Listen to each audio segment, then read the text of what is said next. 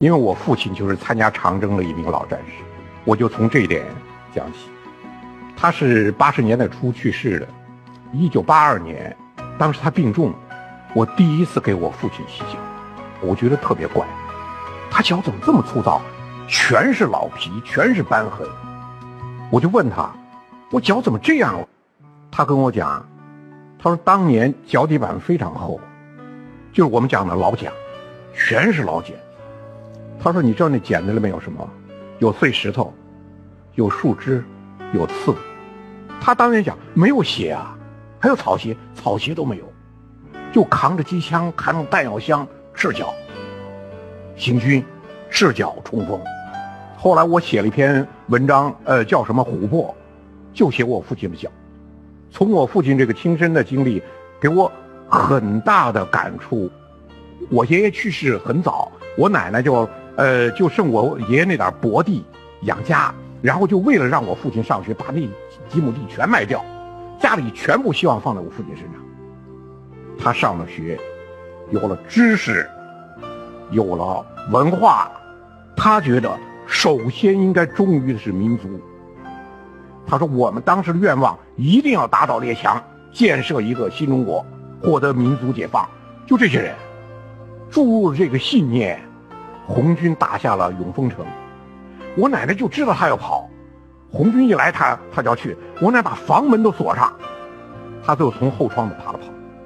我就想，我说你从孝的角度来看，你看我父亲不顾家。他说我知道我投靠红军了，我一走这个家肯定要垮，果然就垮了吗？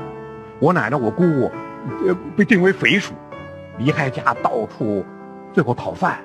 我奶奶后来就在江西靠织袋子为生，后来卖袋子的时候被人家奸商拿那秤杆一一秤杆一打，把我奶奶一只眼睛都打瞎了。我就从来没有在公开的媒体上给大家讲过这故事。这一代人我们很难理解。我觉得其实是我们都崇尚英雄，但是英雄是不可重复的，他没有办法重复，历史就这样过去了。后面是我们。就我们可以学习他们的精神，我们可以学习他们的斗争经验，但是他们的为人，我觉得虽然不可重复，但我们有对我们有很大的感召。我觉得共产党能够胜利，就是这样一个一个的个体，一个一个细胞组成，由一个谁都不看好的团体，最后变成一个给中华民族带来胜利的集团。我们绝不是面前铺着红地毯。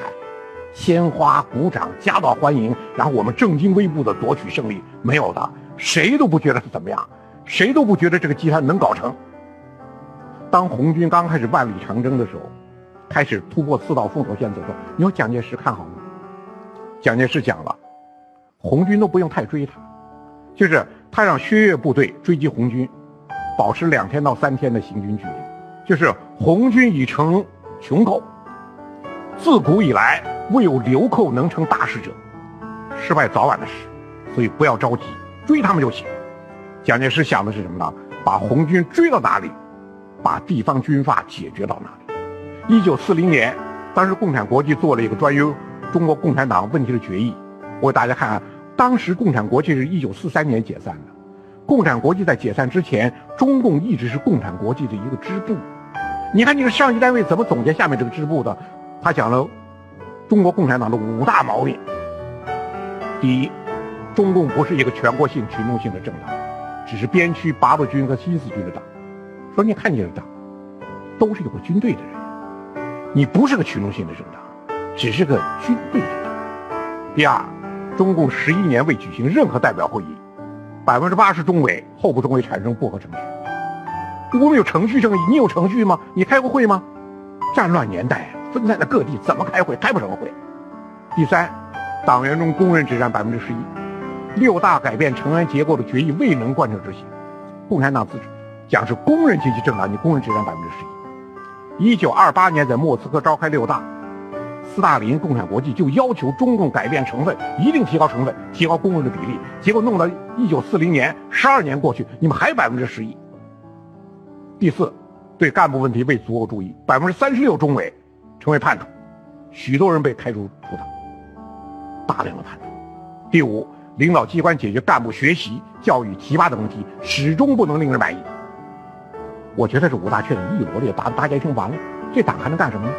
但就是这个始终不能令人满意的党，九年以后夺取全国胜利。我们共产党是干什么的？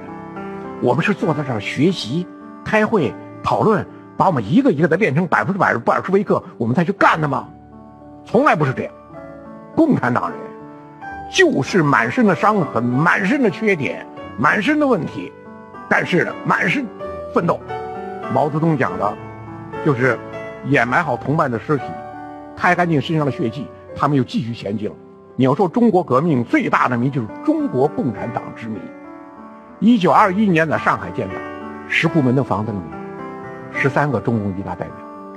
大家看这十三个人，我们的话叫什么？秀才造反三年不成，我三年、三十年、三百年都不成。一九四九年成立新中国，二十八年，他为什么能够胜利？因为中国出了个毛泽东。因为里面的这个人完成了马克思主义的中国化，因为这个人他的理论出发点不是一般的马克思主义和列宁主义的理论，是中国的国情。中国的红色政权为什么能够存在？你看我们今天标准答案：第一，马克思主义光辉指引；第二，中国共产党英明领导；第三，广大人民群众衷心拥护；第四，工农红军英勇奋战。我说这都是教科书式的答案，这都是在空调房里品着茶水所想出来的。当年是这样吗？大家翻看一下毛泽东的小册子，你说第一个最根本、最关键、最要害的，不是马克思主义，不是共产党领导，甚至不是群众拥护，是什么？白色政权之间的战争。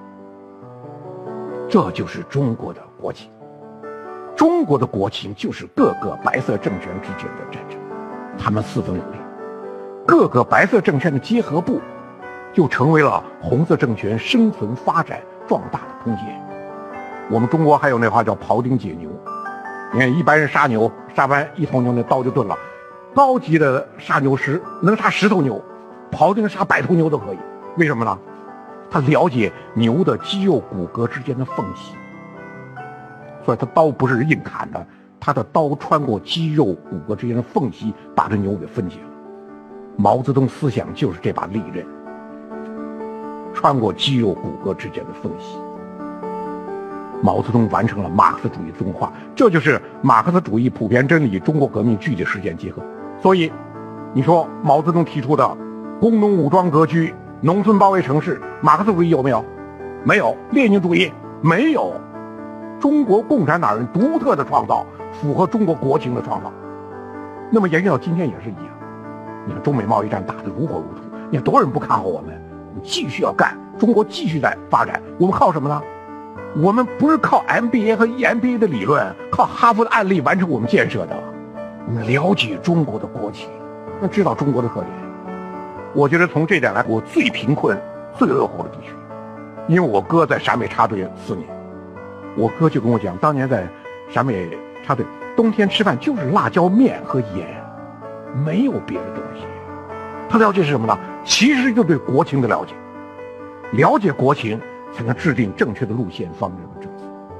所以我就讲，从这意义上你看长征，绝不仅仅是几个局部的很感人的故事。我说你看长征起的作用，我觉得中华民族的复兴自长征始。不是哪一天我们腰包里揣满了钱了，我物质极其富有了，我们开始复兴了。索尔兹伯里为什么对长征做这么高的评价？就是东方啊，有这样一伙人，追求自己的梦想和信仰，不管围追堵截，不管千山万水，义无反顾，前赴后继，敢于斗争，敢于胜利，英勇顽强。这种精神一扫传统的鲁迅讲的阿 Q 精神。你看鲁迅讲的阿 Q，传统中国人精神胜利法，中国人的东亚病夫那种形象，被长征一扫无余。我觉得长征就是什么呢？是中华民族崛起的起点，它是中华民族的精神洗礼。就一个国家一个民族在这么困难时候，还能有这样一伙人，为了心中那个信仰，为了心中那场烈火，去赴汤蹈火，在所不辞。前面人倒下了，后面人在上；前面人倒了，后面人在上。每一个倒下的人都在憧憬未来的胜利。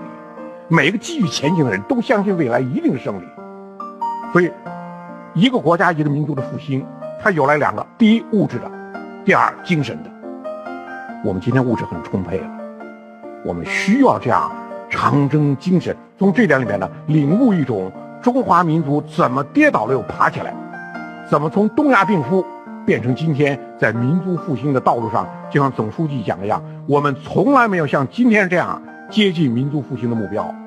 但是呢，接近民族复兴复兴的目标呢，我们一定不能忘记，是我们今天接近民族复兴目标的我们的先人，我们的前人。我们踩在他们肩膀之上，我们能站更高的位置。我们还要让后人也踩在我们的肩膀之上，一代人一代人的奋斗，最终才能真正完成中华民族的伟大复兴。我就讲到这。谢谢，谢谢丁教授，谢谢。